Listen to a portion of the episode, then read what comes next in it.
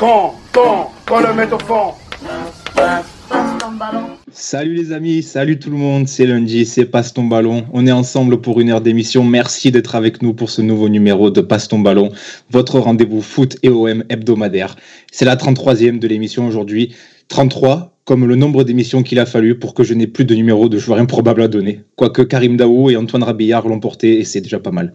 Je suis comme d'habitude entouré par mes fidèles acolytes, à commencer par notre technicien en chef qui est champion d'Italie depuis hier. Salut Idriss. Saluti a tutti.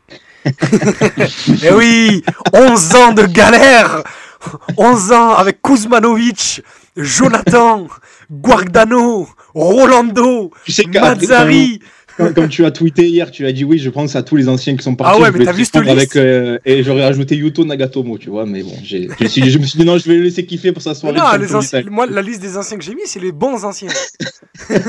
j'ai pas voulu parler des autres. non, ça va. Mais Nagatomo, a laissé un bon souvenir, non Que dalle, non, rien du tout. On a fêté ça de départ avec, euh, avec le champagne comme on le fera ici à Marseille. Voilà. avec, nous également celui qui accuse un très léger retard, 20 ans environ, c'est peu, puisqu'il s'est découvert une passion pour Colanta cette année. Bonsoir. salut Mathieu, salut tout le monde. Euh, oui, en effet, ben, les effets du confinement. Voilà, je me suis mis à Colanta 20 ans après. Ben, écoute, mais pas mal cette émission. les soirs de, ça fait deux soirs d'affilée qu'il y a l'OM et Colanta en même temps donc c'est compliqué. Hein, euh, mais à chaque fois, Ama envoie des messages à 20h, ne me spoilez pas Colanta, je regarde l'OM.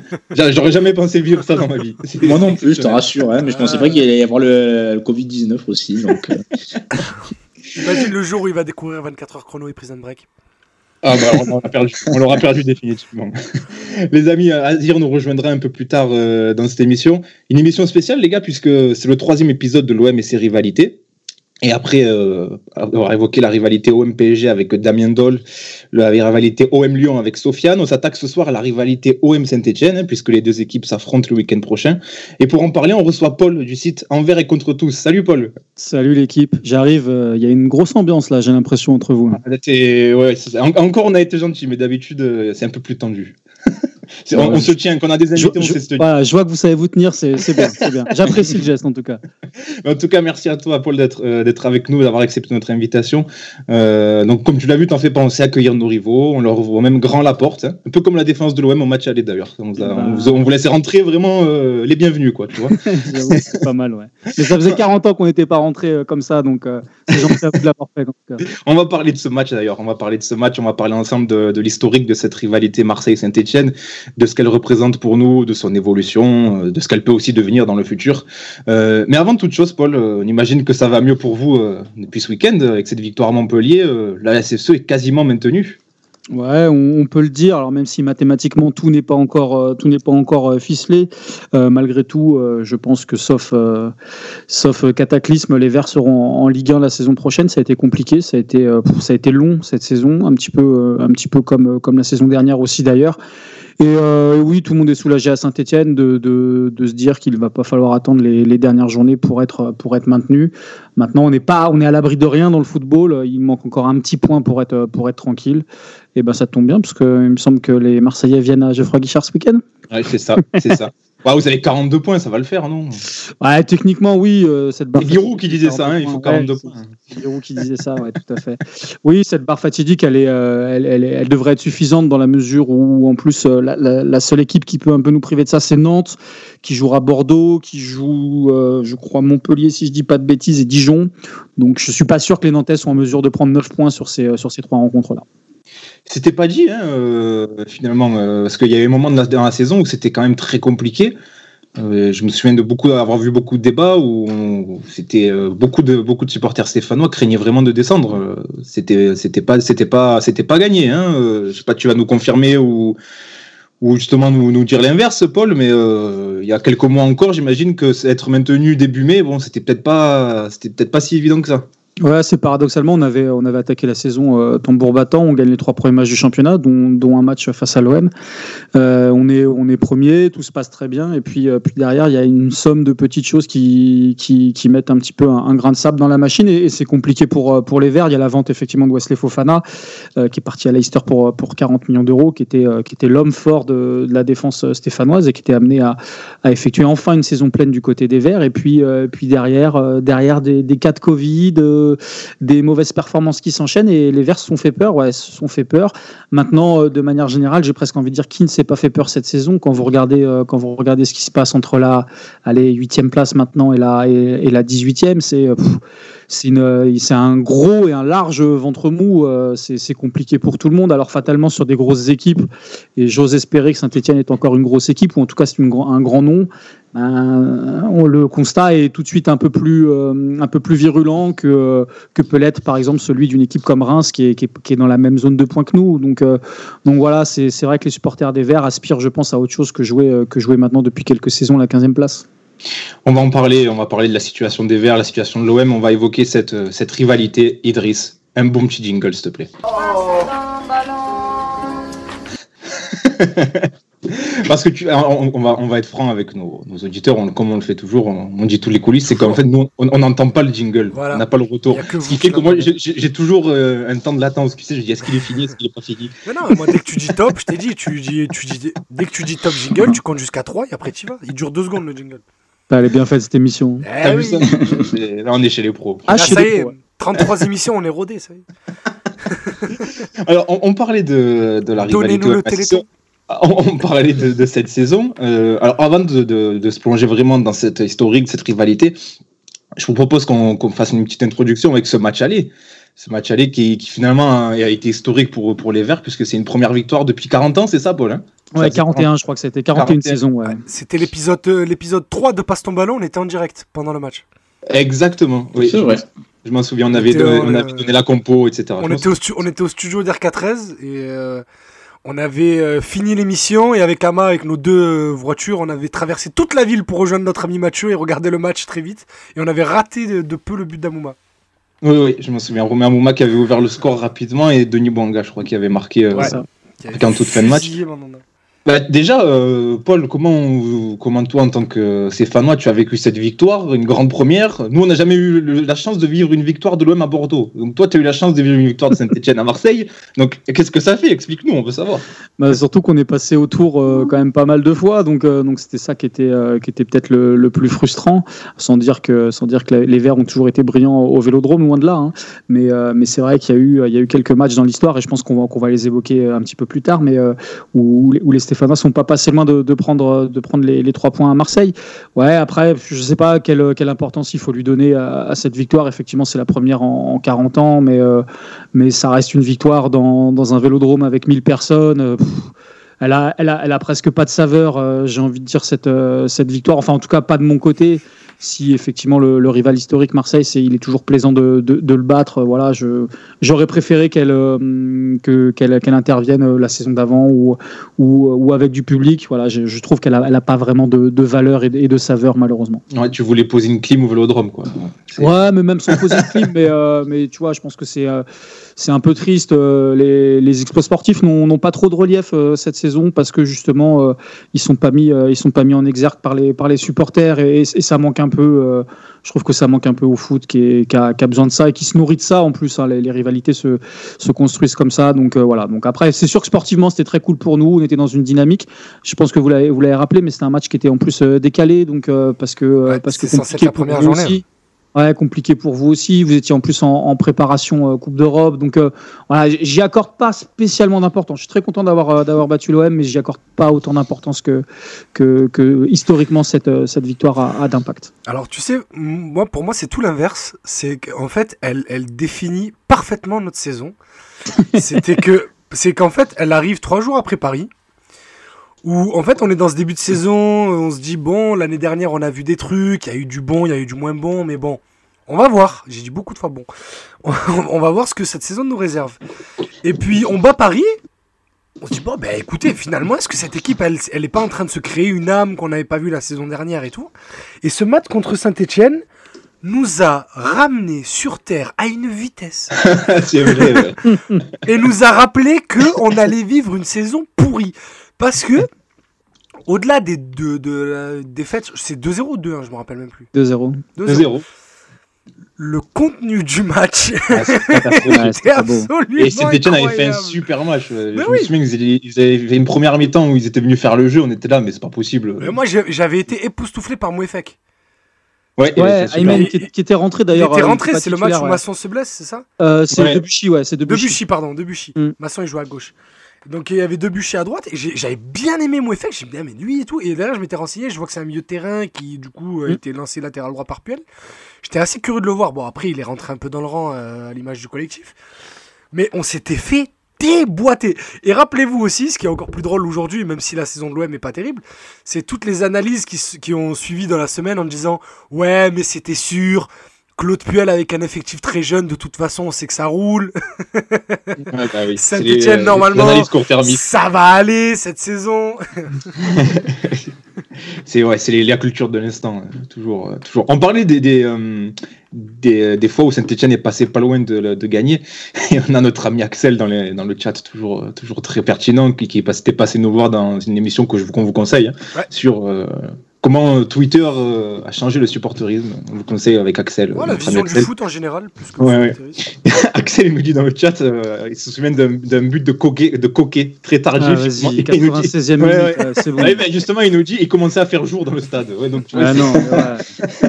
Ah, on- on- tout de suite on attaque comme ça là, des, des mauvais souvenirs. Ok, je vois, je vois le genre de l'émission. Ok, Oh, tu sais, on en a d'autres. Hein. Je- Geoffroy Guichard, Non, on mais c'est vrai, Moi, j'ai un but de David. match-là. J'ai un but de, j'ai un but d'Elbuic là qui me vient en tête. Ouais. Oui, une frappe monumentale, ouais, ouais, ouais, c'est vrai. Je m'en souviens. On va en parler, on va en parler de, de ces matchs qui nous ont marqués.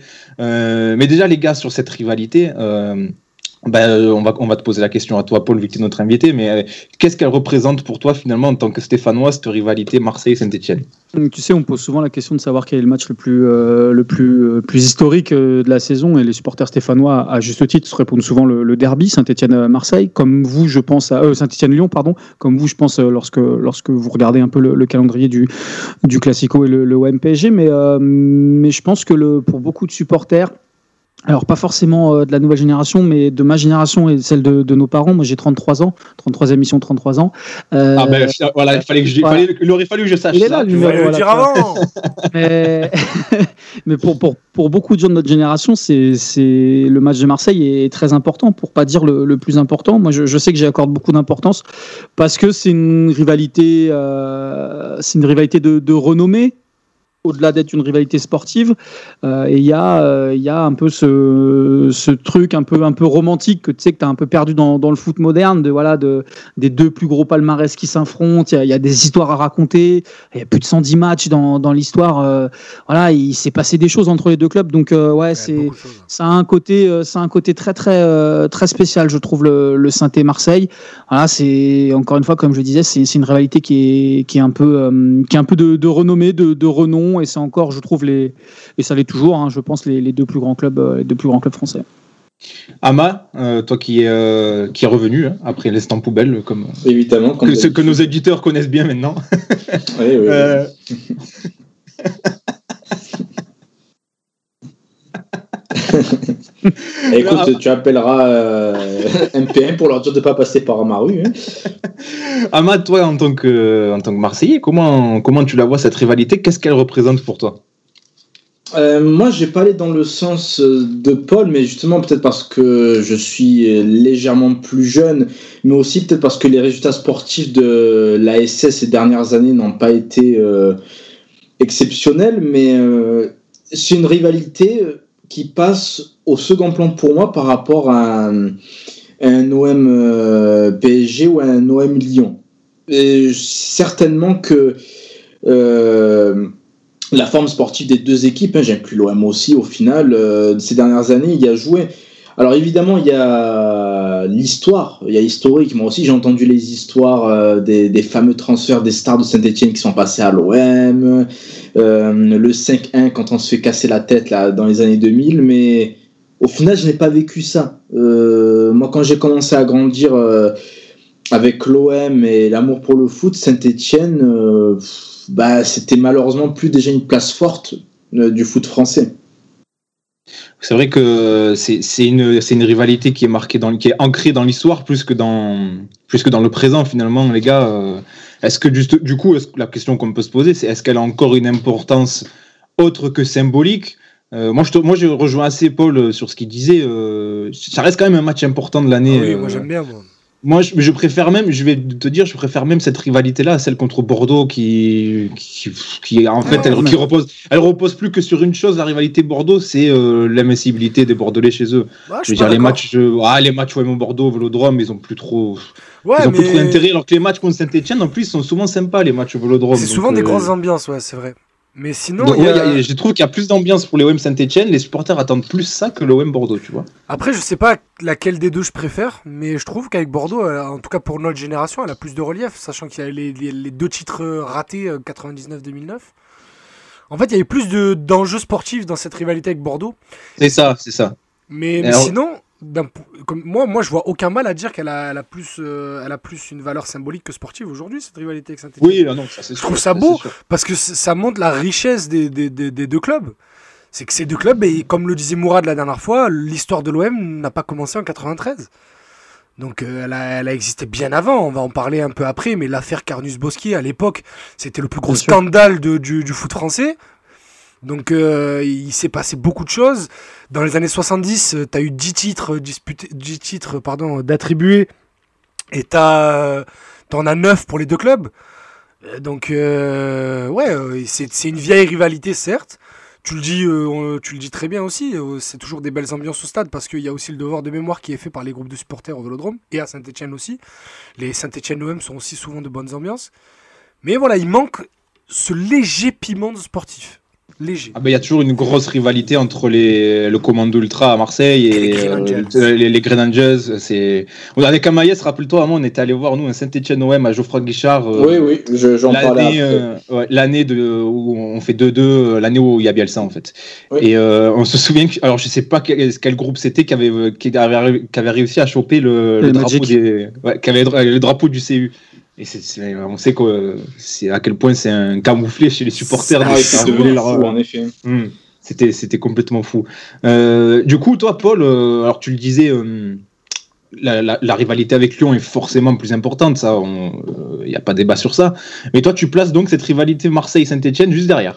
Ouais, et même parfois, des fois devant, en fin de compte. Mais mais c'est une rivalité, vous avez raison de le souligner, qui est aussi, euh, qui est aussi entretenue par, euh, par les tribunes. Et euh, ça a été pendant aussi de très, long, très longtemps, vu qu'il n'y avait pas de rivalité sportive ou plus de rivalité sportive, en tout cas sur l'ère moderne, une, rivalité de, supporters. C'était ces deux places fortes, alors de moins en moins malheureusement depuis quelques saisons avec avec tout ce qui est tout ce qui est politique de répression, mais c'est deux places deux places fortes en termes de en termes de, mouvements ultra qui ont qui ont des façons de, de, fonctionner qui sont propres aux années 90 aussi. Donc donc pendant très très longtemps l'affrontement il a été il a été sur le terrain, mais il a été aussi aussi à travers les champs, à travers les à travers les déplacements et, il a été pas mal entretenu, je trouve en tout cas pour ma génération, qui est par par par enfin la rivalité a été entretenue par ça. Donc ouais moi j'ai accordé énormément énormément d'importance à, ce match-là et je pense que c'est le match le plus important derrière, le derby ou, ou à peu de choses près à une équivalence, une équivalence à peu près, à peu près similaire.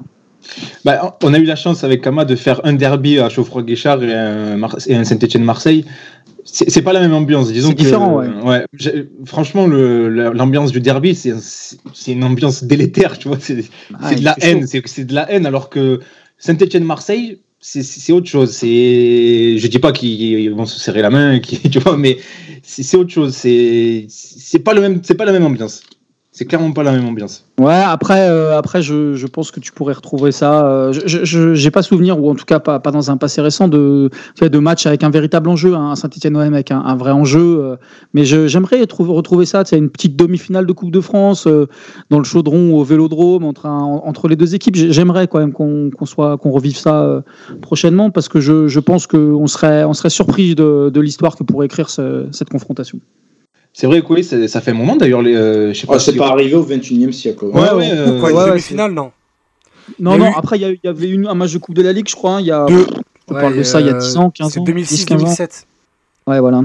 2006-2007, on, joue avec le, maillot maudit, là, le maillot Eternity, là.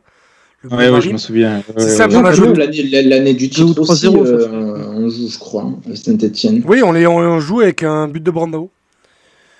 Ah oui, Brandao qui avait oui, c'est vrai. marqué, Marco qui, Brandao qui avait marqué à tous les tours de Coupe de la Ligue cette saison-là. Et c'est vrai que euh, même, même en championnat, il n'y a plus eu de Marseille-Saint-Etienne ou Saint-Etienne-Marseille couperé, tu sais, très, très décisif pour le haut de tableau. euh. Bah, parce que quand eux ils reviennent au top niveau au début des années 2010, donc à partir de 2011-2012 en vrai, nous c'est la dernière année des champs, on joue la dixième place avec Evian Toulon Gaillard.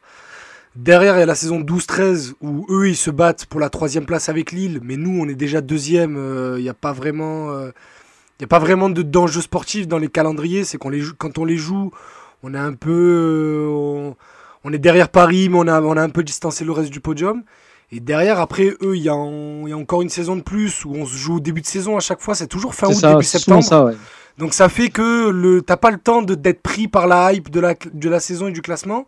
Et derrière, ça retombe et nous, on fait euh, chez une saison, euh, une saison, une saison sur deux le, le podium, le haut de tableau, euh, la relégation, la crise. Mais c'est pas passé loin parce que quand il y a la belle période de Saint-Etienne où euh, avec Galtier ça fait 4, 5, etc. On aurait pu aussi se. Il y aurait pu avoir des matchs couperés, c'est dommage. C'est vrai que je suis d'accord. Que ça, ça a manqué, ça a manqué. Les gars, on, va essayer de, de, de parler un petit peu historique. Juste- Euh, Juste avant, avant qu'on rappelez-vous, je le mets en image pour les gens qui sont avec nous sur YouTube. Rappelez-vous la polémique euh, de cette première journée 2013-2014 où Mandanda porte un maillot euh, de l'OM vert. oui, oui, oui, Oui. oui, c'est vrai, c'est vrai. Mais pas, plus, pas besoin d'aller chercher si loin. hein, euh, le sponsor, non Il y a le pas eu des sponsor sponsor Uber Ah ouais. Eats. Le Uber Eats Mais- qui était écrit en vert et les supporters avaient réclamé. euh, Ah, les gars, si vous inspirez de. Jean-Michel Aulas pour ça, euh, c'est quand même pas pour vous. hein. Non, mais moi ça m'avait, même- moi ça m'avait marqué parce que je l'avais un peu perdu cette rivalité. En fait, il y a eu plus de petites histoires comme ça. Et quand ça arrive, moi le jour du match contre Guingamp, ça me, ça me choque pas. En fait, je m'en fous. Tu vois, c'est le maillot de gardien, il a toujours des couleurs un peu cheloues.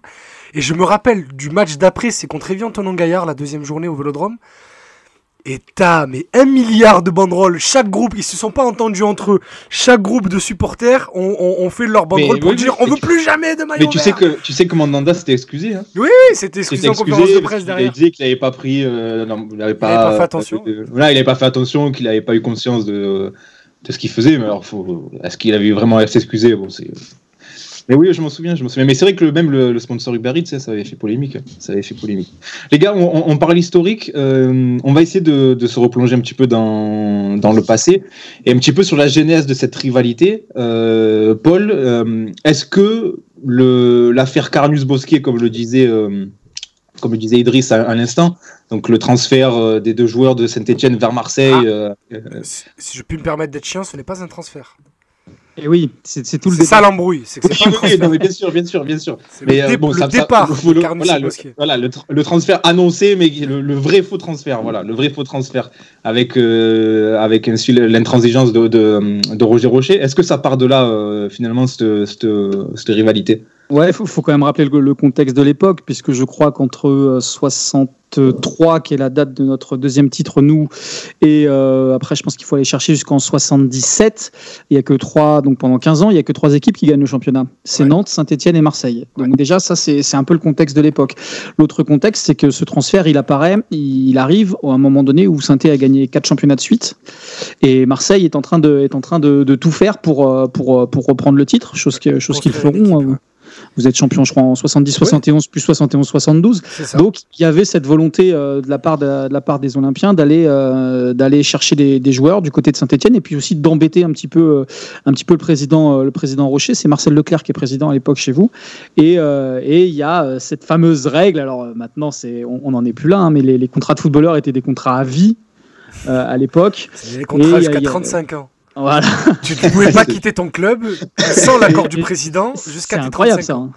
C'est incroyable. Et euh, les syndicats des joueurs, justement, étaient un petit peu montés au créneau. Alors, il y avait des histoires de, de, de contrats CDD qui étaient, euh, qui étaient revenus et tout ça. Et de- dans ce contexte-là, effectivement, euh, les Marseillais avaient, avaient jeté leur dévolu sur, sur Carnu, qui était le gardien, le gardien de l'époque et le gardien de la- de l'équipe de, France, et sur, sur Bosquier, qui ont donc rejoint Marseille. Ça, c'est le, le premier épisode, j'ai envie de dire, parce que ça a duré pendant quelques saisons. été, les deux étaient des gamins en fait de la région, parce que Carnus est né à Oui. Gignac-Lanert, à côté de Marignane, et, euh, et Carnu, et, euh, Bosquet pardon est de la région un peu des Cévennes, euh, Cévennes proche Bouches-du-Rhône. Et euh, j'ai oublié ce que j'allais dire, désolé. Bon, ben reprends. non, mais, voilà, effectivement, qu'il il souhaitait, euh, il souhaitait revenir et ça avait fait. Ça avait commencé un petit peu à, à faire, euh, à, faire, euh, à faire couler de l'encre entre, le- entre les deux présidents, entre Roger Rocher et Marcel Leclerc. Euh, et puis surtout, ce que j'expliquais juste avant, la, la rivalité à l'époque, elle, elle était aussi sur le terrain. Donc, euh, donc euh, tout était fait pour que, pour que, pour que les deux équipes se, s'avoinent un peu la tronche, hein, que ce soit dans la presse ou, que ce soit la presse ou sur le terrain. Et puis, euh, puis derrière, il y a, eu, d'autres choses. Il y a notamment eu, euh, pareil, encore une fois, le, départ de Georges Beretta euh, en plein milieu de la saison. Donc là, pour le coup, on parle d'un transfert. Donc Georges Beretta, qui était une véritable icône à, Saint-Etienne, donc qui part, qui part en plein milieu de la saison et qui, va rejoindre, rejoindre l'OM. Et à saint il, il a été qualifié de, traître. Voilà, c'était.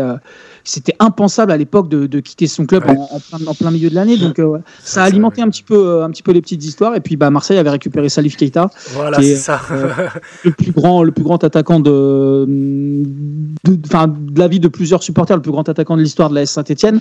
Euh, et pareil, Salif Keita était parti dans des conditions un petit peu, un petit peu particulières. Le joueur avait été suspendu derrière, si je dis pas de bêtises. Ouais. Enfin voilà, il y, y a eu pas mal de, pas mal de choses qui font que la rivalité était posée dès, dès les années 70. Et il marque un doublé pour son premier match en Ligue 1 Ouais. avec l'OM contre Saint-Etienne. Et Be- Beretta, pour euh, expliquer aux auditeurs, euh, ça a été euh, grosso modo euh, le premier euh, joueur transféré euh, en hiver. C'est un peu comme s'il avait créé le mercato hivernal, quoi. C'était une autre époque, c'est en 75. Ouais, c'est- ça. Alors après, j'ai, en toute franchise, j'ai pas non plus euh, vocation à, connaître euh, le, détail de, l'histoire, mais euh, mais euh, c'est ça, et c'est surtout surtout une saison où les joueurs commençaient un petit peu à être mécontents et il y avait des syndicats de joueurs qui, se créaient. Il y a eu une grève, je crois aussi cette saison-là pour pour que justement les, contrats soient soient beaucoup mieux encadrés parce que c'était c'était jusque là n'importe quoi, hein, comme comme tu le rappelais tout à l'heure. Les mecs ils signaient des contrats à vie et fallait fallait l'autorisation des parents si tu voulais euh, quitter, quitter la région. Quoi. Donc, en fait, c'était au, bon vouloir du président, en fait. Mais aussi, il y avait une embrouille parce qu'en 71, du coup, avec, à cause de l'affaire Carnus-Bosquier, les, les, les présidents de, de clubs professionnels à l'époque avaient décidé uni- unilatéralement, voilà, ils avaient décidé en sortant d'un bureau de dire bon, ben, les joueurs euh, sont liés. euh, parce que là, du coup, c'était l'époque des CDD. Bon, les joueurs sont liés à vie avec leur club. Et juste le président, pas le, pas le, le club, hein, juste le président peut décider s'ils rompt le contrat ou pas. Voilà. Et ce qui avait causé euh, une sorte de lockout, en fait une grève de 3 à 4 mois par, par le football professionnel français. Tous les joueurs français s'étaient mis en grève euh, pour contrer cette décision. Une arrivée aussi importante que Georges Beretta à l'OM, c'est celle d'Azir dans cette émission. Bonsoir Azir. Bonsoir, toujours plus, hein, toujours. bonsoir, va, Azir. bonsoir tout le monde, ça va, impeccable, impeccable. Azir, on profite euh, que tu sois avec nous. On revient juste sur le, le petit débat qu'on avait en préambule euh, av- avant de, de parler historique.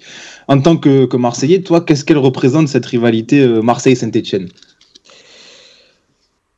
Comparé à celle du, à, à la, la rivalité euh, face au Paris Saint-Germain et celle à l'Olympique Lyonnais, par exemple, elle est, euh, elle est en dessous, mais il y a des moments quand même qui m'ont marqué.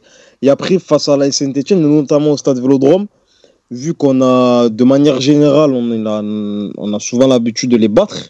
Donc il y avait, Ah, il n'y avait pas forcément une, une grande rivalité, on va dire, euh, sur, le plan, sur le plan sportif. Même si historiquement, euh, je me rappelle des deux matchs que, que retransmettait un peu au MTV, même si c'était dans une période creuse pour les Saint-Etienne, une grande période pour, pour l'Olympique de Marseille dans les années 90. Euh, je sentais quand même qu'il y avait quelque chose, il y, a, un passif entre les deux clubs. Mais après, par rapport aux gens de ma génération, que vous êtes aussi, euh, je pense pas que ça soit euh, le saumon, même si c'est toujours plaisant de rencontrer Saint-Etienne, parce que voilà, c'est un club qui a une, une immense histoire, c'est un club avec euh, une- un engouement populaire qui est important, mais c'est en dessous, pour moi, de la rivalité qu'il peut avoir euh, avec euh, le Paris Saint-Germain ou l'Olympique lyonnais. Merci Azir. Justement, euh, c'était le, le petit mini débat qu'on avait. Tu l'as situé où par rapport à Bordeaux? Ah ouais, très bon. euh, en dessous aussi.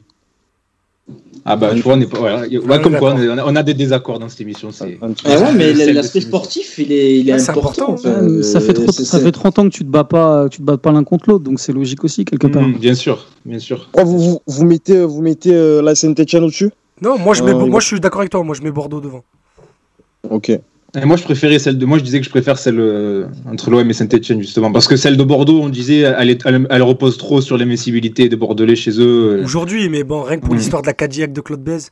Oui, non, mais elle a un côté historique aussi. Elle a un côté historique aussi. Moi, c'est- Même, histoire, au- au-delà de ça, il y a eu une période, bon, c'est peut-être ça n'a pas duré très très longtemps, mais fin des années 2000, euh, des, des débuts des années 2010, il y a une bataille sportive entre l'Olympique de Marseille et Bordeaux. Tu vois, c'est revenu un moment fort. Oui, tu c'est vois. Trois saisons, trois saisons d'affilée, euh, les deux clubs se suivent au classement. Voilà, voilà. 2007, exactement, 2000 exactement. 2007-2008, ils finissent deuxième, on est troisième. L'année d'après, ils finissent premier, on est deuxième. L'année d'après, on finit premier, ils sont deuxième.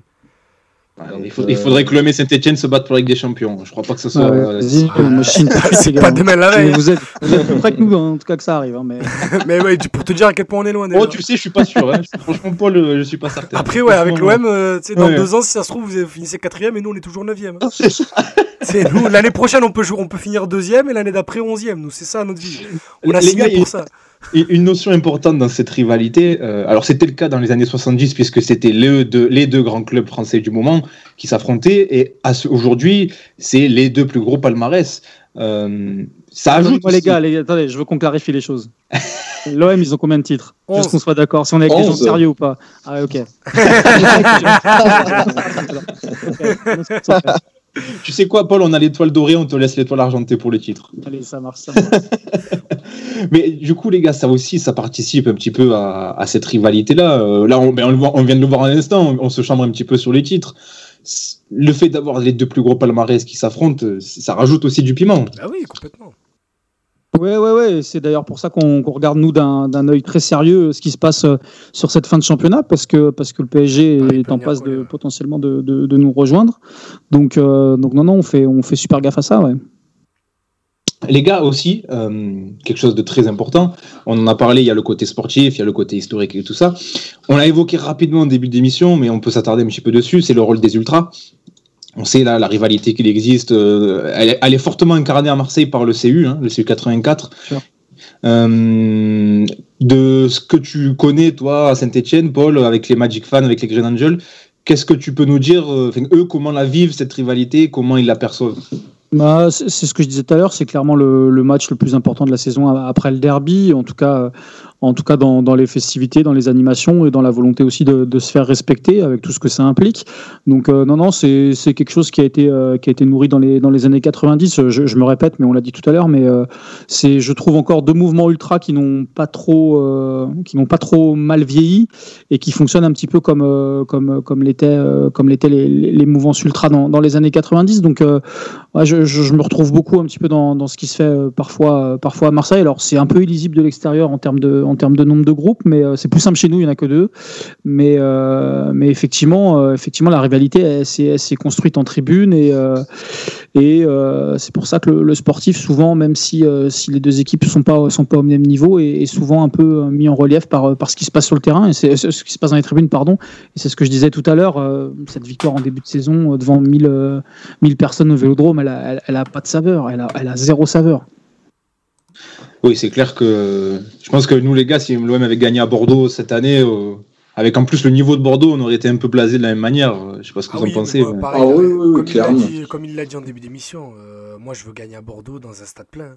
Oui, tu veux mettre la clim, toi aussi. Bah non, non, même pas, justement, parce que le problème de Bordeaux ces dernières années, c'est qu'il y a plus de supporters de l'OM que de Bordeaux. Oui, c'est ça. Donc j'ai envie qu'on gagne et que ça fête là-bas. La ça. jusqu'au bout. et puis, et pour compléter rapidement ce que dit l'invité, euh, c'est euh, au-delà des deux identités. Enfin, pardon. Justement, pour parler des deux entités ultra très fortes, c'est que euh, tous mes respects à nos amis lensois, mais on a là les deux plus gros publics de France. Ah oui, oui, franchement. euh, En termes d'ambiance, d'animation, d'attachement au club, oui, voilà, oui, je oui. pense qu'il y a que Lens qui vient se, se mêler à cette discussion et encore, hein, ils, ils sont un peu loin quoi. Ah, Ouais. euh, Moi dès que je pense, moi dès que je pense craquage de fumis euh, en France, bah évidemment il y a le Vélodrome parce que j'en ai participé à beaucoup d'entre eux ces dernières années, mais mais, euh, mais je pense aussi à Geoffroy Guichard.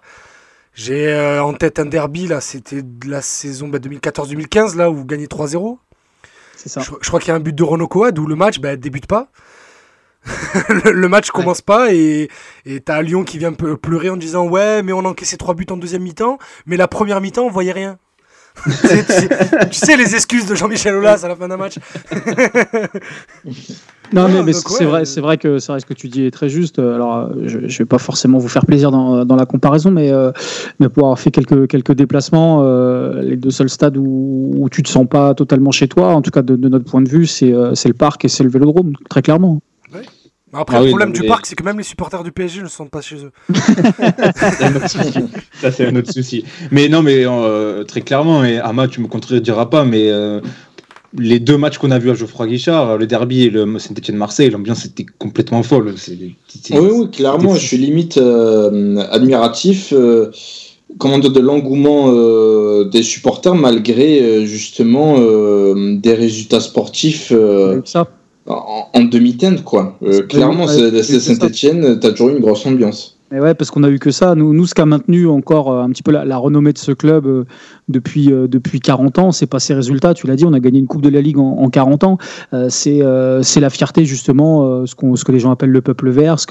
Voilà, c'est l'ambiance du chaudron et, les, les, supporters stéphanois qui, qui deviennent supporters stéphanois en ce moment ou qui le sont devenus sur les dix dernières années, ils le sont pas, ils le sont pas parce qu'ils aiment, parce aiment voir jouer Brandao ou, ou Aubameyang. Je, je te dis une connerie, mais ils le sont parce qu'ils sont fiers de ce qui se passe en tribune. Donc c'est très clairement, euh, très clairement essentiel à Saint-Etienne. Je me souviens d'un match de Saint-Etienne à Geoffroy Guichard, quand vous retrouvez la Coupe d'Europe dans les années 2000, où vous recevez le Verder, je crois. Où il y, a, il y a- ouais, il y a un tifo de fou, de, c'est un tifo de malade et vous vous faites Ouais. défoncer juste après.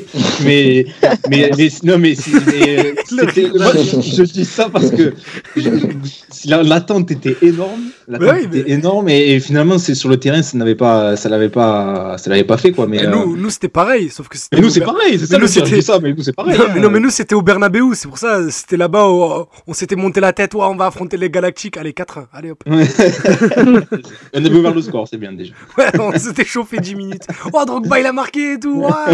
On avait oublié qu'il y avait Zidane, Figo, Beckham, Ronaldo et Raoul en face. Les gars, on, va, on, on va continuer sur ce thème de, de l'histoire. Et euh, j'ai une question qui est un peu, alors un peu polémique, entre guillemets. Une question qui va un petit peu nous fâcher, mais c'est pas grave. J'ai envie de vous demander quel club vit le plus dans son passé Euh, J'ai envie d'entendre d'entendre Azir, le FC le- un apôtre du FC, on a l'étoile. Euh, très très bonne question. Euh, après, peut-être que c'est mon côté, euh, vu que j'ai- un regard plus sur l'OM que sur la Saint-Etienne, mais j'ai l'impression que c'est plus l'OM. J'ai l'impression que c'est plus les supporters de l'OM qui vivent sur leur, sur leur passé, glorieux passé. C'est normal, c'est compréhensible. Il faut le, le, poids de l'histoire, des traditions, c'est important. Mais j'ai l'impression que c'est plus les supporters de l'OM euh, qui, qui vivent sur beaucoup, beaucoup sur leur passé, tu vois. Même des très, très jeunes supporters, euh, j'ai l'impression que les premiers mots qu'ils vont dire, ils vont pas dire papa, maman, ils vont dire on a la Ligue des Champions, ou ils vont dire euh, on a jamais les premiers, tu vois. Alors que ça, ça, commence à, ça commence à remonter maintenant. Mais encore une fois, c'est important d'avoir ce, ce regard euh, historique, tu vois. Ouais, mais tu parles, tu parles de poids, tu vois. à quel point, par exemple, à Saint-Etienne, Paul, à quel point le, fait de se remémorer euh, les épopées dans les années 70, à quel point c'est un poids aujourd'hui pour le club? Est-ce que déjà, c'est, est-ce que ça l'est, hein, mais à quel point ça l'est peut-être? Je pense que ça l'est plus depuis quelques saisons, tout simplement parce que, euh, d'une part, les, les anciens Verts qui ont fait partie de cette épopée euh, ne sont plus trop dans les instances du club, euh, et ne sont même d'ailleurs plus trop dans, dans le foot en général. Donc, euh, ça, ça l'est de, de moins en moins euh, nous concernant. Mais euh, effectivement, euh, tu as, euh, tu as toujours. euh, en plus, c'est particulier parce que nous, la, la Ligue des Champions, on l'a pas gagnée, tu vois, on l'a perdue et on Tu fête ça. Donc, euh, tu vois, c'est, c'est, c'est encore le, le contexte est encore plus particulier, mais, euh, mais tu as souvent effectivement des, des festivités sur, sur les dates anniversaires. Et euh, alors j'ai quand même le sentiment qu'on est un peu passé, euh, on est un peu passé euh, au- au-delà de ça euh, désormais. Mais, euh, mais de nombreuses, de très très nombreuses années, tu as effectivement le, le poids de, ça, et c'est les anciens qui te le font ressentir parce que parce que quand toi, quand toi tu te batailles pour pour remonter en Ligue 1 dans les années 2000 et dans les fins des années 90, et que et que te racontent euh, les, les soirées de Coupe d'Europe qu'ils faisaient, euh, bon tu te dis bon. Euh, on n'est pas né à la bonne époque, quoi, les gars. Là. on a raté un truc là, de notre côté. Donc, euh, donc voilà. Mais j'ai quand même le sentiment que, que nous, on est, on est passé, euh, on n'est plus trop dans ce, dans ce truc-là de se dire bon, voilà, le glorieux passé de la Saint-Etienne, voilà, ça va faire 50 ans maintenant. Donc euh, bon, ça va. Moi, moi, je suis étonné que tu dises ça parce que bah, tu, tu sais qu'on a un ami en commun, donc je suis venu euh, quelques fois à Saint-Etienne. Et moi, j'étais choqué de voir, euh, en fait, dans le bon sens du terme, mais j'étais choqué de voir euh, un restaurant Les Poteaux Carrés et en centre-ville et juste à côté ensuite un hôtel-restaurant, pareil, Les Poteaux Carrés. Et justement, moi, j'avais l'impression que c'était carrément toute la ville qui vivait encore dans le passé, limite à dire, ah, Glasgow, Glasgow, euh, on en a été finaliste. Mais ouais, je, je suis étonné d'entendre. euh, C'est ton héritage, mais, mais aujourd'hui c'est ton héritage, c'est ton héritage culturel, c'est l'héritage de, de ta ville aussi. Mais, euh, mais de- dans, dans le fonctionnement du, du club au quotidien, moi j'ai pas, j'ai pas le sentiment que, que lorsque les mecs pénètrent à Geoffroy Guichard, ils disent ah il faut que je fasse honneur euh, au mec de 76, tu vois. En tout cas, c'est c'est un sentiment qui est, qui est très perso. Hein. Je dis pas que c'est, je dis pas que c'est c'est le cas pour tout le monde. Euh, une chose est certaine, c'est par contre il y a des valeurs qui sont similaires à, à ces équipes-là, mais qui sont plus des valeurs de, de la ville aussi. Euh, mais euh, moi, j'ai j'ai pas ce sentiment-là. Euh, j'ai pas ce sentiment-là. Puis tu sais, ma génération est, est celle qui en a un peu ras-le-bol qu'on lui parle euh, constamment des, des verts de 76 euh, et qui aimerait bien faire son trou avec ses verts à elle. Euh, alors malheureusement, c'est compliqué, mais voilà. Je, je pense que je fais partie d'un peu de la, la première génération qu'on a un peu ras-le-bol des, des verts de 76. Moi je, moi, je vous jalouse un petit peu parce que vous avez eu Gislain Printemps en tant qu'entraîneur principal. Ah bon Et si, Il a tout compris. Bah, écoute, euh, Et écoute, si vous- euh, et si il vous va avez, euh, trois matchs, donc euh, n'hésite pas. Hein. si Parle vous- bien de Monsieur Printemps, toi. Pour ceux qui ont écouté les 32 premières émissions savent que je suis très fan de Gislain Printemps. je conseille à tout le monde cette petite vidéo qui traîne un peu sur internet, je sais pas sur quelle plateforme elle est trouvable mais vous vous débrouillez. Ou, euh, ou qui a été filmée par Téléfoot où il donne des conseils aux, aux joueurs de Bordeaux à l'entraînement sur des simples ateliers de frappe. Je peux pleurer de rire devant, la- devant cette vidéo. Je l'aime trop, voilà. mais par contre, plus sérieusement, moi, euh, il n'y a pas beaucoup de choses euh, chez vous qui m'ont jalousé autant que le duo euh, Fainduno dans les années 2000. Ah, c'était cool, hein. c'était cool. Et Dieu sait qu'en plus nous on avait Nyang, on avait Nyang et Cissé, donc je me disais en soi sur le papier on n'a rien à vous envier, mais je suis un très gros fan de Pascal Fainduno et je trouvais que l'association des deux euh, marchait très très bien. Ah, c'est un, c'est un magicien, hein, Pascal. Bah, c'est comme ça qu'on qu'on l'appelait. Hein. Il était capable de, il était capable de tout. euh, C'était un joueur, euh, voilà, sur euh, sur 20 secondes, il pouvait, euh, il pouvait te faire basculer un match à lui tout seul parce qu'il l'avait décidé, parce qu'il avait envie. Et- et c'est incroyable. Et nous qu'on qu'on ait pu avoir un, un mec de ce niveau-là à, à Saint-Étienne, c'est- fou. Après, euh, après, t'as un mec de ce niveau-là parce que parce que quand le match est à 21h sur Canal+, c'est un génie. Mais lorsqu'il faut jouer à 13h au fin fond de, de, de Sochaux, euh, il n'y avait plus personne. Il- C'est comme, avait- c'était Ah, comme à il- Samoa c'était un peu pareil, lui, ça dépendait de, ça dépendait de l'horaire du match. il y avait ce truc qui était euh, qui était génial et euh, et ouais il est toujours à saint Pascal. Il, il est resté dans la région après après sa carrière de joueur et on le croise souvent euh, les soirs de match et autres. Euh, ouais, c'est un, un bon mec euh, Pascal On parlait de. On embrasse la femme de Christophe Landrin. On parlait- non c'est faux pas il t'en- faut pas dire ça il faut pas te le porter ces rumeurs c'est faux Là, ça va, Si, si. les deux veulent venir s'expliquer dans Passe ton ballon, ils ils sont copains en plus c'est pas bien de faire ça Les gars, on parlait des années 2000 là, avec Feinduno euh, et on, on peut, on peut par- euh, revenir un peu plus en arrière. Début des années 90, on en parlait en préambule, euh, ce fameux épisode de la, la canette de Jean-Pierre Papin en 91. Jean-Pierre Papin qui se serait pris une canette de bière en sortant du bus, etc. Euh, Paul, est-ce que tu peux nous, raconter cette histoire euh, qui, qui, qui, à, l'époque avait, avait fait beaucoup parler, ça avait, fait, ça avait défrayé la chronique à l'époque? Ouais, mais c'est surtout qu'il y avait eu. euh, C'était un match qui était, qui était bouillant. Moi, j'étais gamin, mais on, me l'a raconté forcément. Mais c'est un match qui était, qui était bouillant et l'arrivée, l'arrivée du bus avait été, avait été chaude à, Geoffroy Guichard, quoi. Donc, donc c'était, c'était un peu une rivalité, une rivalité qui se Mais encore une fois, on parlait de rivalité de tribune. C'était pas vraiment une rivalité sportive. C'était vraiment la, rivalité euh, Saint-Marseille des, tribunes et la rivalité euh, historique. Et, euh, et notre ami euh, Jean-Pierre, effectivement, avait subi des, jets de projectiles. Et parmi ces, projectiles, il y avait une, canette de bière. Donc ça a fait fait. on avait décalé le coup d'envoi du match.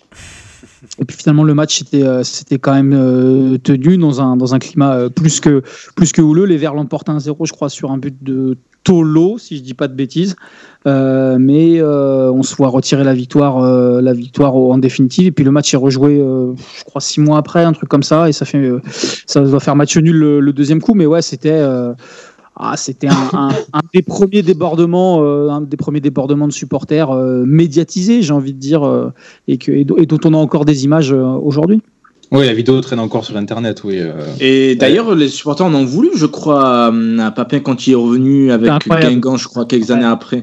Là, là, pour le coup, j'étais au stade, donc, euh, donc je peux t'en parler. Effectivement, quand, euh, quand on est en Ligue 2 et que, et que Papin joue, euh, joue à Guingamp, euh, il est rentré sur la pelouse. Alors, il n'y avait pas énormément de monde à Geoffroy Guichard. On devait être quoi, 20 000 ce soir-là. Et encore, je 20 000, je dis, mais c'est, c'est peut-être même pas le cas. Et tout le monde avait des, avait des grands étendards et des grands tifos de, de toutes les marques de bière qui existaient à l'époque. Euh, la, la grosse bâche en bas de tribune, c'était Papin, viens prendre ta canette, ou je sais plus ce que c'était, mais c'était magnifique. Et il s'était fait, il s'était fait conspuer tout le match, euh, je me souviens. Si Twitter avait existé à cette époque-là, je pense Ah qu'on ouais. aurait bien rigolé. je pense qu'on aurait bien rigolé avec les énergumènes qu'on a sur ce réseau. Inspiration. Je sais qu'Azir, il est fan. Azir, il est fan des, des- montages. A-. Mais, mais c'est, mais c'est, tu sais, des fois, je, je- quand je regarde d'anciens matchs ou quoi, ou je me, ra- je me souviens de certaines époques ou quoi, je me dis, je, je me pose exactement la même question. Je me dis, tu imagines s'il y avait Twitter? J'en avais- parlé un jour avec Azir, mais imaginez Twitter so- le soir de Monaco-Real 2004. Avec, le double- avec le doublé de Julie, tout ce qu'on n'aurait pas entendu sur Ah oui, Zidane, oui, oui. sur Ronaldo, sur Figo à ce moment-là. Ouh là là. Les fraudes, les trucs Ouais. comme ça, la fraude. oh. Oh euh, là la, là. photo, la photo We're going to start dialogue avec Julie supérieure à Zidane. On l'avait vu, c'est- Genre, tu sais, si quel- on aurait eu la caption, sais, où Zidane dit à Roten va te faire foutre. et ça aurait dit, ah ouais, il est jaloux et tout. Là, le truc de Jordan, and I took that personally. Voilà, c'est ça. oh là là, on aurait passé des soirées immondes. Les gars, un autre Saint-Etienne OM qui nous a tous marqué dans cette conversation, j'en suis sûr. Euh, alors peut-être pas, ah peut-être pas parce que Navik est peut-être un peu plus jeune. Euh, en tout cas, toi, Paul, je suis sûr qu'il t'a marqué. C'est le fameux 5-1. C'est le fameux 5-1 où les supporters de l'OM euh, dans le parcage quittent, euh, quittent le stade à la mi-temps. Euh, Est-ce que tu l'as vécu au stade d'ailleurs ce match, Paul? Tu y étais Euh, non, j'étais devant Canal, je me souviens, j'étais devant Canal Plus. Ouais. Est-ce que tu peux nous en parler un petit peu? Tu, euh, Comment tu avais vécu ce match? C'était quand même complètement dingue à l'époque. Bah, c'est le c'est le premier Saint-Marseille qu'on joue euh, qu'on joue de- depuis la, la remontée. On était remonté la, la saison d'avant et puis euh, on avait une belle petite équipe euh, qui jouait qui jouait au ballon. C'était c'était très cool et, euh, et puis bah à cette époque-là, le Marseille qui se présente à Geoffroy Guichard, c'est c'est c'est une grosse équipe. C'est une équipe avec des champions du monde. Je crois qu'il y avait Galas qui jouait déjà chez vous, Porato qui était qui était un beau petit niveau aussi. Alors pas ce soir-là, mais mais voilà, bah, Pires effectivement, j'en ai parlé du Gary, Dalmat, Luxin. Donc il y avait quand même Ouais, une grosse équipe. il y avait quand même du, beau monde euh, du côté euh, du côté de l'OM et puis euh, puis bah, le match il tourne très rapidement et totalement à l'avantage des Stéphanois. Je crois qu'on marque dans les cinq premières minutes. Au bout de au bout de 20 minutes, il y a 3-0. Le match est interrompu une première fois parce que les, les, supporters marseillais quittent le stade et en quittant le stade, ils arrachent les sièges. Ça ça, ça vole entre les deux copes. voilà donc euh, donc il y a il y a, il y a interruption du match et puis, puis bah, le match reprend et, et, bim, quatrième but dans, dans la foulée quasiment. Donc, euh, donc ouais, c'était euh, c'était magique à, à Geoffroy Guichard. C'était le, premier gros match depuis la remontée en, de, la deuxième division. Euh, Il y a un joueur qui s'appelle Alex qui est, euh, qu'on avait recruté pour une pour pour quelques quelques quelques francs à l'époque qui, qui marque un quadruplé ce, ce jour-là et qui, construit sa, sa légende avec avec l'AS Saint-Étienne. Et c'est un souvenir. c'est un souvenir qui est, qui est impérissable pour de, pour de nombreux, nombreux supporters parce que, parce que ce qui s'est passé ce jour-là au stade était, euh, révèle un peu du, du mysticisme. C'était voilà, tout, tout s'est emboîté de manière si parfaite que ce match-là, vous le rejouez 50 fois, il, se- il, se- il peut à aucun moment se repasser ce qui s'est passé ce jour-là. Justement, Après- j'ai- moi, j'ai une question. Vas-y. Par- Pardon. Vas-y, Vas-y, vas-y, vas-y, vas-y. C'est plus J'ai intéressant une que t'allais question pour Paul par rapport à, par rapport à ce match. Parce que c'est un match bon, que, que, que j'ai pas vu en direct, mais que j'ai revu plusieurs fois sur OMTV, alors que l'OM s'est fait massacrer, mais je sais pas. C'est vrai, ils c'est aimaient trop tellement montrer ce match. Ouais, ils aimaient vraiment aimaient trop, on sait pas pourquoi. C'est bizarre. Alors que c'est bon, catastrophique. Et est-ce que tu. Enfin, bon, tu, l'as, tu as un peu répondu, mais est-ce que tu penses que. Là, là, peut-être pas le 11, mais moi j'ai, j'ai l'impression même le 11 a fait le meilleur, le plus beau match de leur vie. Chaque joueur de la Saint-Etienne a fait à ce moment-là le match de leur vie. Je sais pas. Ah, Il y avait Potillon quand même dedans. oh. Ouais, bah, Popote, euh, il est toujours au club d'ailleurs, Popote. C'est Mais vrai. euh, non, je, je sais pas parce que parce que euh, parce que l'année d'après, vous venez, vous en prenez trois et le match il est il est sensiblement le même, tu vois. Euh, je sais pas, il y avait quand même il y avait quand même des, des jolis petits joueurs de foot euh, sur sur le terrain. Euh, euh, je, je sais pas, je je saurais pas te, te répondre. Il y avait déjà en tout Julien cas, Sablé, là, j'ai le 11 devant les yeux. Ouais, Sablé devait y avoir Papsar au milieu. Ouais, Papsar, Sablé, Euh, Pédron, Revel, Pédron. Well et Euh, Alex. Tu vois, il y, avait, alors c'est pas des grands noms, mais c'est quand même des, des joueurs de ballon et des, des mecs qui savaient, euh, qui savaient jouer au foot. Et, euh, et- et les Verts avaient été complètement décomplexés, comme le sont souvent d'ailleurs les, les promus, et avaient joué, avaient joué euh, crânement leur chance. Euh, je sais pas si c'est le match, euh, le match de, cette équipe, en tout cas, puisque comme je te le dis, la, saison d'après, le, le- constat est exactement le même. Ça fait 3-0. euh, le match, il souffre pareil d'aucune contestation. Je- J'en sais rien. Mais en tout cas, effectivement, c'est un, un match qui a marqué une génération. Et lorsque, lorsque les supporters doivent, doivent donner leurs 2-3 meilleurs matchs sur les 20 dernières années, il est systématiquement cité, celui-ci. Systématique. Juste pour, juste pour dire un truc, c'est que c'est un des premiers matchs de Bernard Casoni sur le banc de l'OM. Comme quoi, le choc mental, tu sais, du nouveau coach qui arrive. L'effet Casoni. Ah, ça avait même créé la débandade ensuite, parce qu'après Ah ce oui, match, c'est la- l'affaire, le lendemain où il y a eu. Euh, comment ça s'appelle les, les supporters qui sont allés à la commanderie, non Oui, oui, c'est la- la- la- l'affaire il de Dugarry. C'est ça. Et- ouais. et je, je- je vous ai dit une bêtise parce que j'ai dit que c'était le premier match de la remontée entre, le- entre les deux équipes, mais tu vois, tout à l'heure, tu disais qu'on se jouait souvent en fin de saison. En fait, c'est le premier match de la phase retour parce qu'on avait fait 3-3 au vélodrome le 15 août, qui devait Ah être ouais, la première journée et la deuxième journée de championnat. Donc, euh, tu vois, euh, il y avait eu, il y a eu des buts cette année entre, entre la SS et l'OM.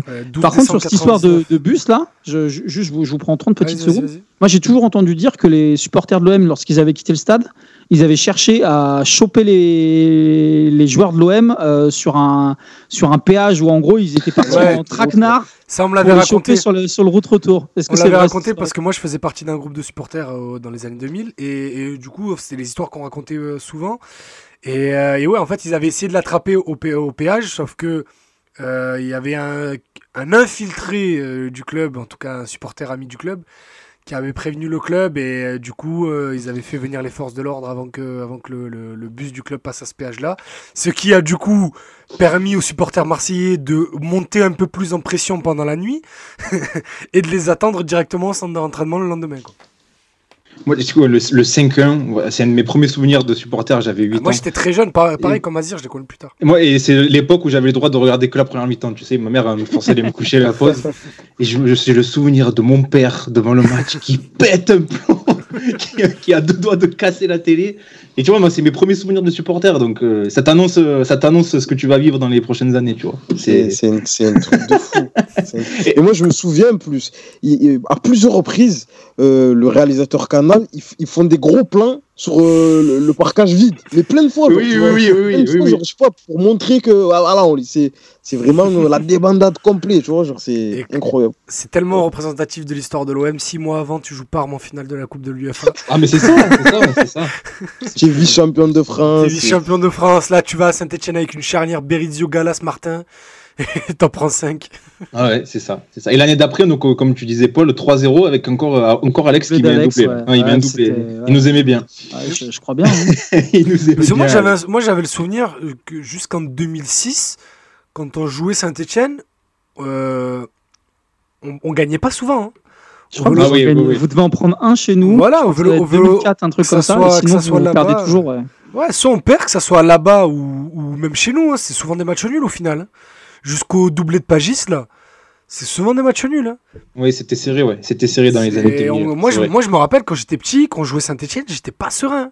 Ouais, ouais, c'est. Aller à Geoffroy Guichard, c'était chiant. Donc Ah là, ouais, mais là, t'es moi- serein, toi, pour ce week-end. C'est ça que t'es en train de dire. Non, mais là, là le truc, c'est que maintenant, entre, entre temps, je suis passé par 15 ans de supporterisme. Donc là, écoute-moi, je suis boulette proof. Ça veut dire que là, maintenant, je m'en fous. On peut gagner 8-0 contre le Real demain ou en prendre 5 contre Reims. J'aurai la même émission. La même, euh. Ouais, La laisse-le, même réaction. coupe le match. euh, cinéma, il s'énerve à chaque fois qu'on Les gamins, comme ils s'énervent direct. Mais le pire, c'est qu'en plus, ils savent que c'est vrai. C'est c'est eux, ils font du cinéma en s'énervant. Quand l'année dernière, on en prend 3, je sais plus contre qui, là, contre Angers ou Amiens, j'étais mort de rire avec François sur le Ah. fauteuil. Bref. Je- tu, tu vas plus être dans cette émission. Les gars, hormis ce match, euh, ce fameux 5-1, le 3-0 dont on parlait l'année suivante, est-ce que vous avez des, des Marseille-Saint-Etienne, des Saint-Etienne-Marseille, là, dont vous vous souvenez, euh, le premier qui vous vient, euh, qui vous a marqué? Ah, je, je connais déjà celui d'Azir, si tu veux. Moi, je- j'en ai deux. Mais vas-y, Azir. Vas-y, vas-y, vas-y, on va voir s'il a, a raison, l'autre. Moi, moi je, je pense auto. En premier lieu, enfin, il y en a deux, mais on va dire le premier auquel qui me vient en tête, c'est le 1-1. Euh, lors de quand Saint-Etienne remonte lors de la saison 2004-2005 au Ah, Vélodrome. celui-là. Avec Euh, Coquet qui égalise. C'est Feindouno qui marque, ouais. Et Co- Coquet qui, qui égalise avec Nicolas Marais. On en a parlé avec lui dans, dans une émission précédente. Je sais pas pourquoi ce, ce match, euh, Nasri semblant, enfin, le stade il est plein. En plus, c'est une saison où je pensais qu'on allait être champion en écrasant tout le monde. Avec Euh, Pedretti, Eduardo Costa et lui. Avec ouais, c'est ça, exactement, le gros recrutement euh, au mercato estival. Et je sais pas, ce, ce match il me vient en tête ex- exactement avec l'égalisation de Coquet en fin de match. Le stade explose. Et après, le match euh, à l'époque Bielsa, quoi. Voilà, Bah, c'était celui-là. Ah oui. du jeu, au niveau du jeu, le match, euh, les, les, les 20 ou 30 premières minutes, mais c'est Elles sont c'est- monstrueuses. c'est le Barça de Guardiola euh, pendant. Donc c'est, c'était- Et on a réussi à prendre un but de Jonathan Brison. Ça, je Il n'y a que l'OM pour ça. De fou de Saint-Maximin. Ah oui, c'est- oui, c'est- 17 ans, c'est ses premiers matchs. Un truc, un truc de fou, exact. Tu avais raison, euh, Idriss, ou pas? Ouais, c'était celui-là. Ouais, je suis sûr qu'en fait, c'était pas ça. Ouais, mais je pas Ah non, je suis sûr. sûr. Si, Je te jure que je pensais à ça. Mais non, c'est vous, vous êtes de mauvaise foi, parce que dès qu'il a dit le, le, le, but- le 1-1 qu'on- avec le but de Coquet, j'ai dit ah non, je pensais pas Mais à on ça. te charrie, on te charrie. Ouais, mais j'en ai marre. Ama, tu allais prendre la parole, vas-y. Alors moi, c'est exactement les mêmes saisons qu'Azir, mais pas les mêmes matchs. Du coup, moi, c'est euh, le 2004-2005 quand on perd à Saint-Etienne bah, sous un terrain enneigé, totalement enneigé, avec Ah. Nakata qui rate sa passe. euh, à un moment donné, Piquion qui fait un contrôle en bois. Avec, euh, avec le fameux maillot José Anigo noir et jaune. Exactement, qui était il Ah, je l'aimais bien, moi, ce maillot. Oh non Ah, je ah je l'aimais bien, moi, ce maillot.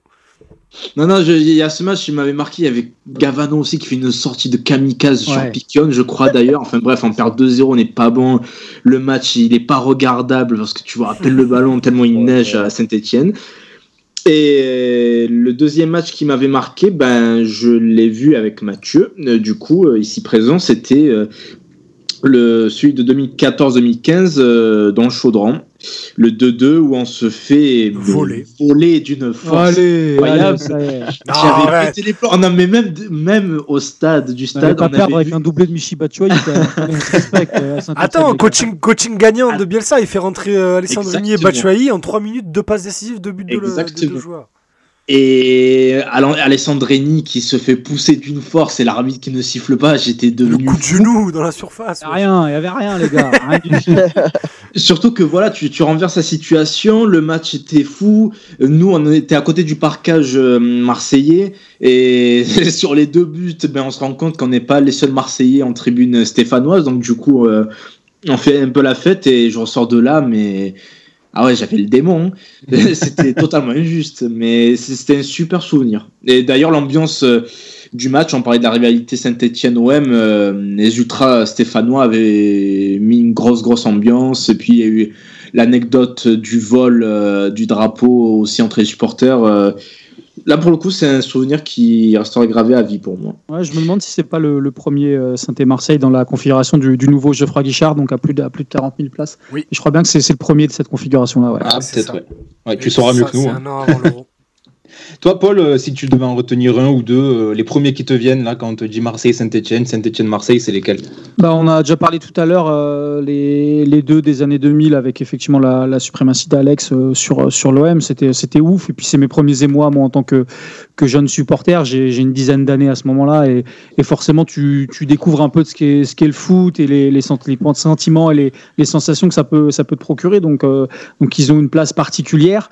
Je me souviens très bien de ce match au Vélodrome où Coquet égalise au bout du bout des arrêts de jeu. De toute façon, je pense que ce jour-là, tant que vous aviez pas égalisé, on, on aurait continué le match. Donc, euh, donc, ouais, ça, un- et ça, ouais, ça c'était. Je me souviens, je m'étais dit putain, mais là, pff, là, on rate le coche encore une fois, alors que, alors c'était bon. Et puis, bah, de manière plus récente, il y a la dernière fois qu'on vous a battu, donc ça doit être sur la saison 2019, avec le doublé de caserie, et il envoie, il envoie un pétard, euh, il envoie un pétard en fin de match qui, qui fait exploser tout le stade. Et, euh, et c'est un des, un des derniers émois qu'on a eu en tant que, en tant que supporter des Verts. Tu vois, des, des bons moments, on n'en vit pas tant que ça. Donc euh, celui-là, euh, celui-là, il en fait partie. Et, euh, et je me souviens effectivement de- du pétard qu'envoie Casery euh, sous la barre. Ouais. Ouais, je me souviens de ce match, c'était Strootman qui avait, qui avait marqué pour l'OM. Ouais, ouais, c'était Euh, improbable. ouais, vous mar- je crois que vous gagnez enfin, Ouais, rapidement. en oui, plus, hein. oui, oui, oui, oui, ouais, on double ouais. le score, oui, oui, je m'en souviens. Je m'en souviens très bien. En tant que esthète euh, des, des frappes de loin, je trouve que Geoffroy Guichard est un stade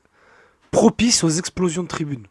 Oui, parce que t'as la descente des tribunes. c'est- T'as la descente et puis même l'acoustique du stade fait que dès qu'il y a t'as un but, en plus t'entends bien le claquement de filet là, tu sais. Ah, c'est bon ça. Ah ça j'aime ça. quand le micro est juste derrière. Ah la ouais. ouais, c'est bon ça. Le, le bon, petit claquement de filet avec le stade qui explose, ça, ça, ça, ça, ça, c'est le football, ça. Et la, Ça, la ça, descente, ça, c'est ça. vraiment impressionnant, la descente. hein. Ouais. ça. Tu t'es déjà retrouvé dedans, Paul, dans une descente? Ouais, bien sûr, ouais, complètement. Et ouais. ça va, tu t'es pas, pas non, non, non, traumatisant? non, non, non, loin de là, hein. c'est loin de là. hein. Non, non, C'est impressionnant, très, très impressionnant, mais quand t'es dedans, c'est pas, c'est un gros pogo, quoi. Donc, euh, puis souvent t'as tes potes autour de toi, donc s'il y a, tu vois, un peu dans le mal, en général tes collègues ils sont, ils font le nécessaire, quoi. Mais euh, ou pas d'ailleurs, Ou ou, pas, alors ouais. ils te poussent dans le dos, ouais, tu vois, c'est ce que je veux dire. Bah, écoute, je, je sais pas euh, si tu vois à quoi ressemble Lama physiquement, mais j'ai pas envie de jouer à ça avec lui. Ah, Alias le Xerdan Shakiri euh, berbère. Idriss, si tu devais en retenir un ou deux, euh, ce serait Alors lesquels moi, c'est euh, celui de 2007, la- l'avant, la, l'avant dernière journée du coup. Putain, mais tu fais chier, tu prends toujours les mêmes que moi. Alors moi, à l'époque, j'ai 11 ans. Et, euh, et je faisais pas du coup, je, du coup, je faisais pas les déplacements parce que mes parents ont quand même une race. Ils ont attendu que j'avais 13 ans, que j'ai 13 ans pardon. Mais euh, et du coup j'avais pas Canal et je- j'avais suivi le match euh, via le live audio d'OMTV, donc avec Sébastien Ah. Pietri et Jean-Marc Ferré. Ah ouais, c'est la Euh, dèche. Hein. Ah frère, euh, en famille pauvre. Avec Et, des taux, hein. et, euh, et du coup, quand j'entends euh, but de Cissé, et en plus t'entends Sébastien Pietri qui bug, de toute façon sur tous les buts, même sur une, un tapine de, dans les 6 mètres, il buglait. Là, pour le coup, quand tu vois le but derrière, tu sentais que c'était un gros but. L'égalisation de Feindounou derrière, on passe tout le match à, à, à essayer, à essayer, et là t'en- t'entends qu'il sort Ribéry pour faire entrer Valbuena, tu fais, eh, quoi? En plus, tu, tu as oublié de préciser, le but de Feinduno est exceptionnel aussi. il est monstrueux, oui, c'est Oui, pareil. Là, il- Mm. Feindouno, comme disait, comme disait Paul, il avait pas envie, c'était 21h sur Canal, c'était en plein multiplex, il avait pas envie de laisser la lumière sur Cissé. Donc Il a eu là, son moment de gloire aussi. ah ouais, il a dit attends, frère, c'est peut-être, tu sais, lui, chaque euh, fin de saison, ça pouvait être sa dernière. Donc il se disait bon, à tous les coups, il faut que je, faut que je marque. Et là, t'entends, et là, t'entends le commentaire dire Albert Raymond fait sortir Ribéry pour faire entrer Valbuena. Et bon, on l'ai- on l'aimait bien Valbuena, mais on l'avait vu jouer trois fois depuis le début de saison, et là, c'était la Ouais, c'était les 37e tout journée. C'était pas le moment là, c'était la 37e journée, on est, on est- c'était pas le moment. Et déjà, il avait fait sortir Cissé pour Pagis. Tu disais, ouais, mais on a peut-être besoin de vitesse et tout, tu comprends pas.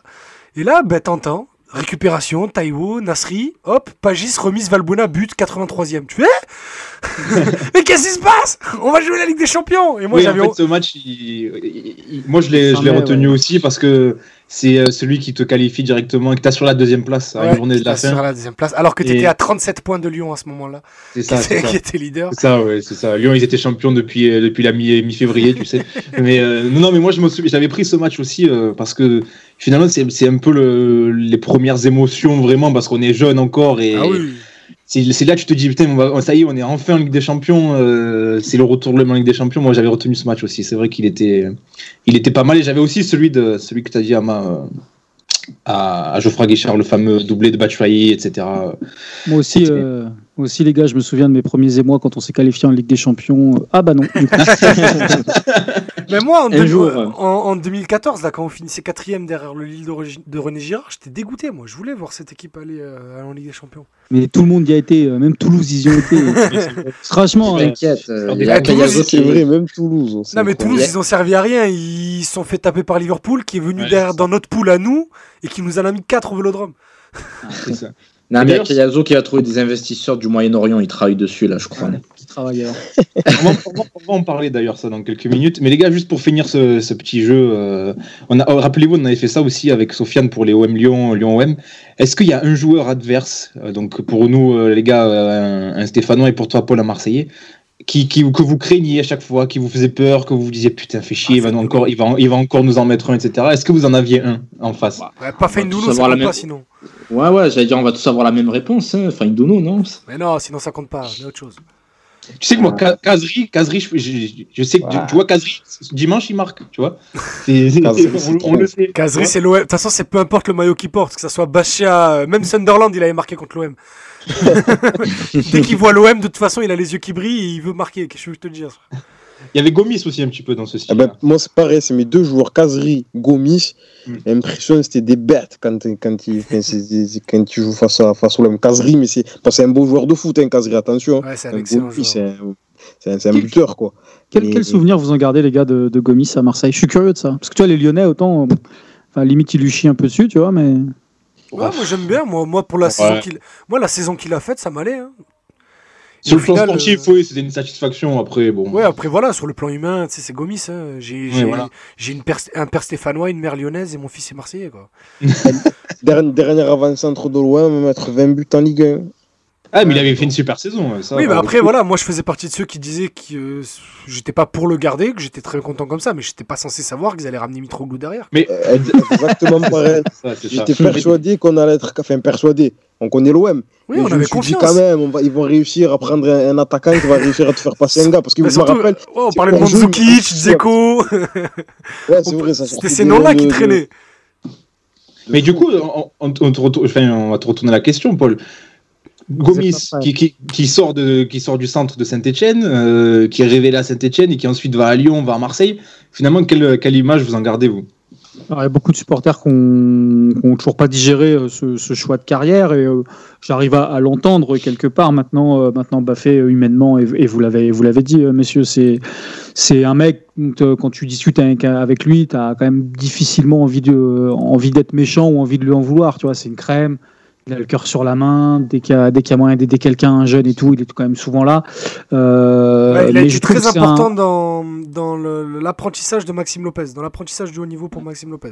Bah, nous, Joshua Guilavogui aussi dans une moindre mesure, mais il l'a complètement pris sous son aile à, à la S Saint-Etienne. Mais ouais, c'est un, mec c'est un attaquant que je trouve très très sous coté, qui a souvent été énormément critiqué, mais qui est quand même pas passé souvent à côté de ses saisons. Hein. Voilà, Gomis, c'était entre 10 et 20 buts tous les ans à chaque fois en Ligue 1. C'était, Ouais. il, il, il en a pas raté beaucoup des saisons, hein, donc. euh, Ouais, mais Je trouve que ça aucune, hein, manque, j'ai envie de te euh, dire. ouais. Je pense que c'est moins un- bonnes saisons, elles sont à Lyon. Et encore. Ouais, ouais, ouais, ouais. Et encore, il met quelques buts à chaque fois. Ah hein. Il met toujours mais- sa vingtaine de buts, sa un quinzaine de buts. buteur. À Ouais, Saint-Etienne, dès qu'il met un pied en Ligue 1, il score direct. Ouais, on l'avait prêté, on l'avait prêté un peu à, à 3 avant, À de, trois, avant de, ouais. le- de le reprendre, mais euh, ouais, ouais, non, mais c'est un, c'est un, c'est un vrai bon joueur et c'est de loin, je pense, le, le, le meilleur attaquant qu'on a sorti sur les. Oula, ça va faire mal ce que je vais dire, 30 dernières années. Ah, plus qu'Aubameyang? Euh, Obama, c'est pas vraiment nous qui le pas sortons du centre. Ah, ah, d'accord, ok, j'avais compris par on, le peut club. presque, on peut presque dire que oui, mais, euh, mais non, non, ouais, euh, Gomis est un, est un, un, vrai, un vrai gamin du centre, ouais. À Saint-Etienne, vous avez une culture des défenseurs. Ouais, alors c'est un peu le hasard, je pense, mais, euh, mais en ce moment, ouais, euh, que ce soit. Kurt Zuma, Saliba ou Fofana, c'est- on, sort, dingue, hein. on sort des. Ouais. des, des, des, des internationaux ou des potentiels internationaux. De...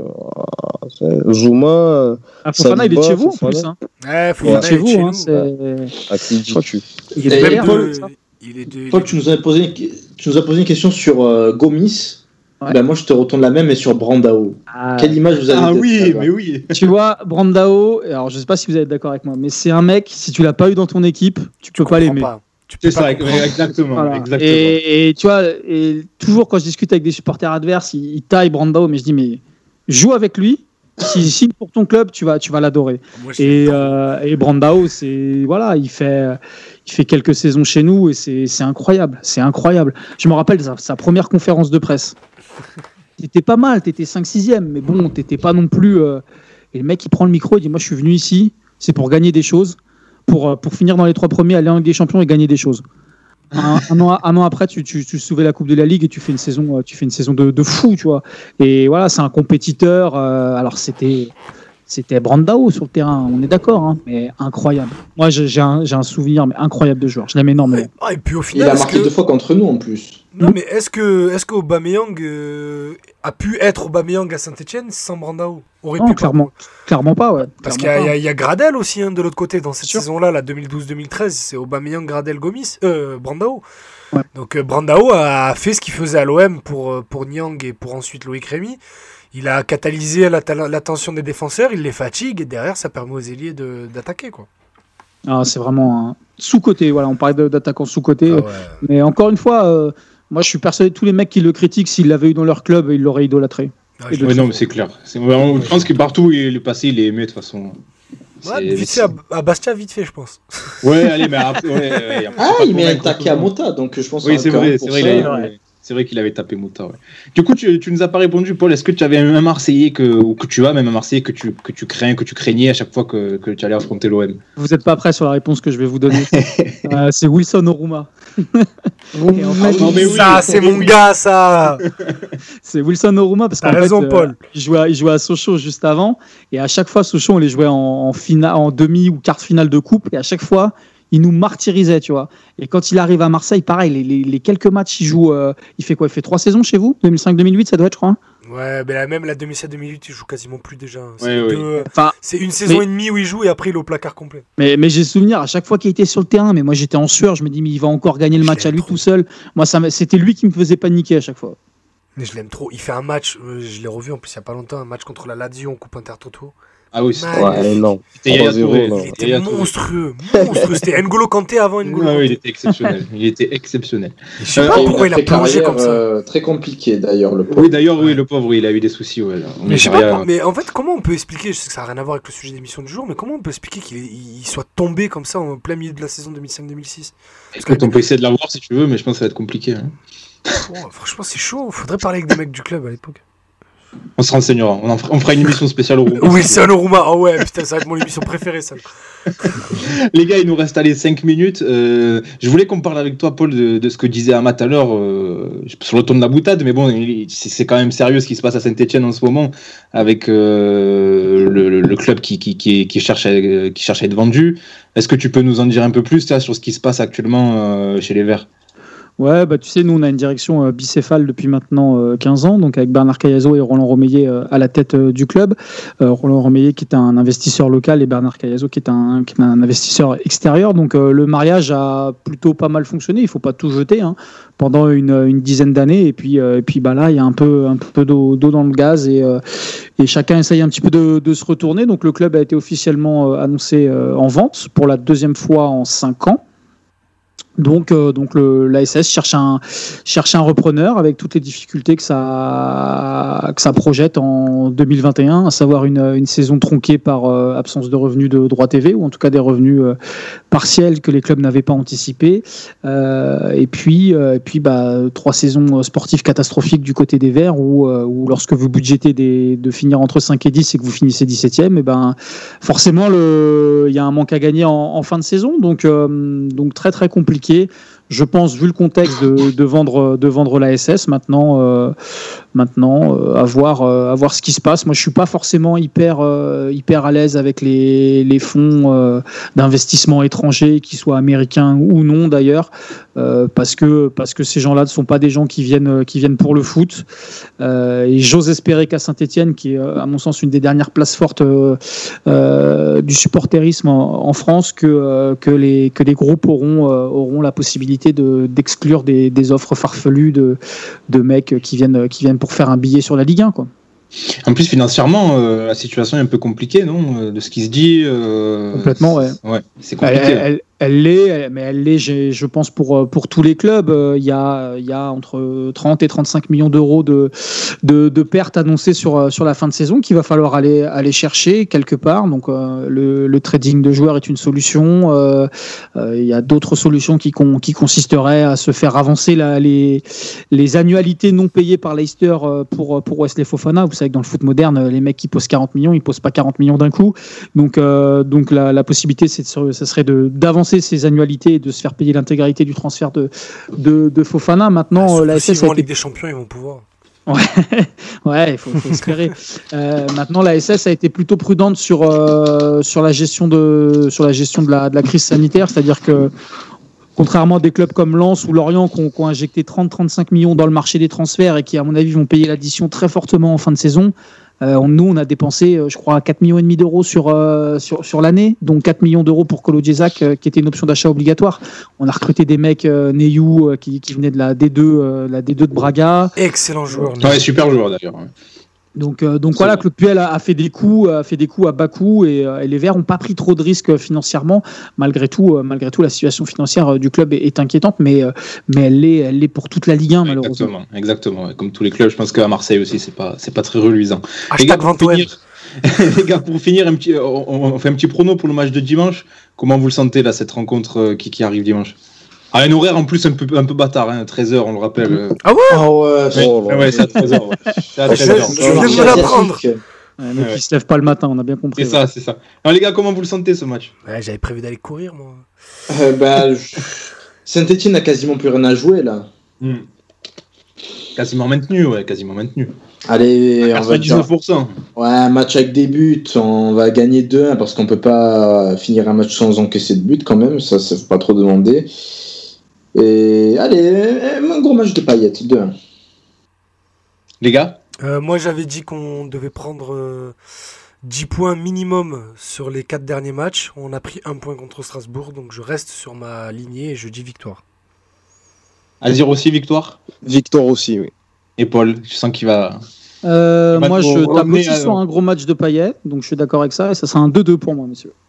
D'ailleurs, tiens, les dernières questions. Comment euh, Payet, là, comment il est perçu? Parce que aussi révélé à Saint-Etienne, de gros matchs, euh, le coup franc du, au derby, on s'en souvient à Gerland. euh, comment, quel- comment il est perçu aujourd'hui? Payet Bah, tu vois, un peu? Tu vois, je pense que tu as, tout résumé et ça s'arrête là. Il y a l'histoire d'amour n'a pas, a pas Ouais. perduré entre, entre les supporters des Verts et Payet.